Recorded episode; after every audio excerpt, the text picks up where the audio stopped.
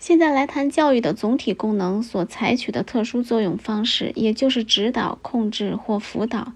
这三个用语中，辅导最足以表达在合作中辅助受辅导者的天赋智能发展。控制的意思比较偏重施加力量与受控制者的抵抗。指导是比较中性的，表示受指导者的行为倾向是依循某种连贯的进程而被引导，不是漫无目的的。指导所说的是根本的功能。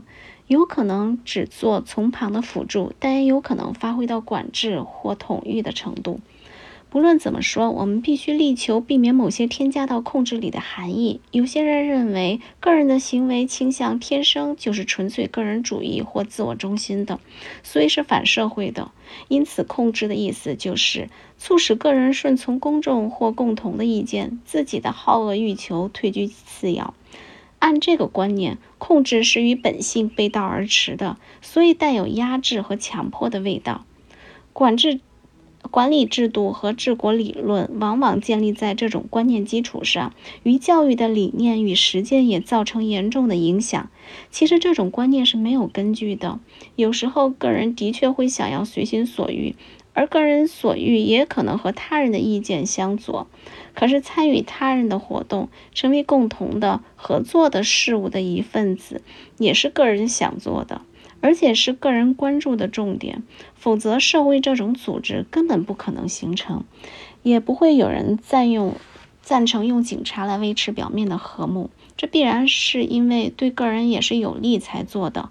控制的真正意思，不过是指以坚决的态度引导行为的力量。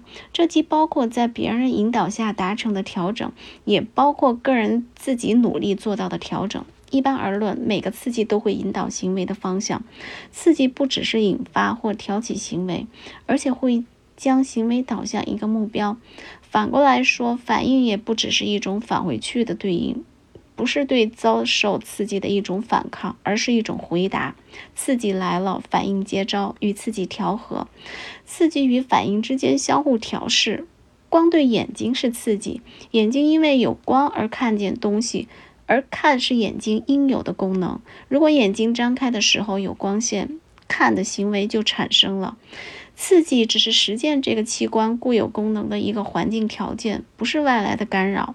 因此，一切指导或控制多少都是把行为导向其目的的，是协助某个器官完全发挥它本来就要做的。这个概述有两点需要补充说明：第一，少数本能反应除外，小孩子所受的刺激不一定一开始就能引起特定的反应，刺激难免会引发大量多余的力气，这些力气也许是白费的，没用对地方，也可能和达成正确行为的方向冲突。成事不足败事有余。初学骑脚踏车的人使力乱散乱，把握不到方向轴心，和单车老手是不一样的。把握方向乃是将行为调整固定，使行为成为真正的反应。这应包括把多余的扰乱的动作排除。第二，人如果不配合。行为无从发生。即便如此，有些反应却不一定能符合行为的顺序和连贯性。例如，拳击手躲过了一拳，但他的闪躲动作却使自己被更猛烈的下一击打个正着。适量的控制是指。把先后的动作导入连贯的次序，使每个动作不但响应了所受的刺激，而且对下一个动作有帮助。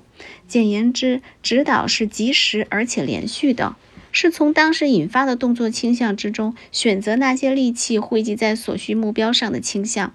接着，必须让每个动作与前后的动作调和，排除先后的次序。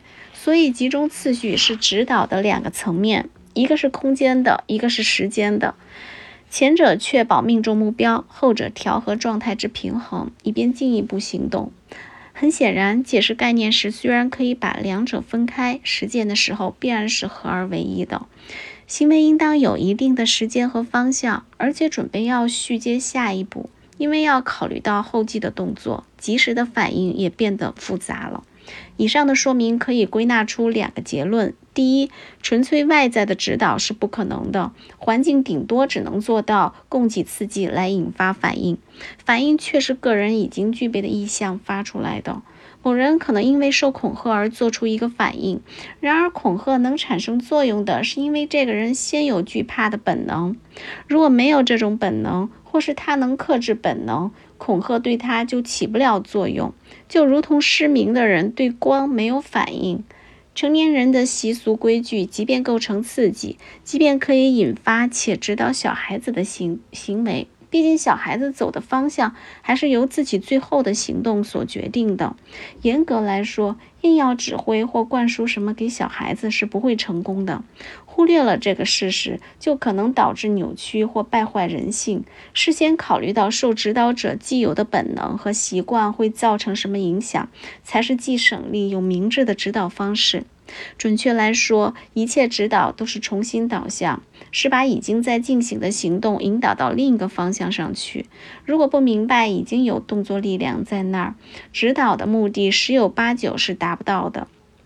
第二，按别人的习俗和规定来控制，可能是目光短浅的，也许收到了立即效果，代价却是使后续的行为偏颇。例如，恐吓可以使某人因担心后果而不敢做自己本来想做的事，因为害怕而不做的心态，却可能导致他有比做了还糟糕的行为。这也许会激发他的狡诈的本能，以后他就变得喜欢规避和用诡计，而当初若不被恐吓阻止，也许不会走上这条路。指导者若不谨慎，很容易忽略受指导者后续的发展的方向。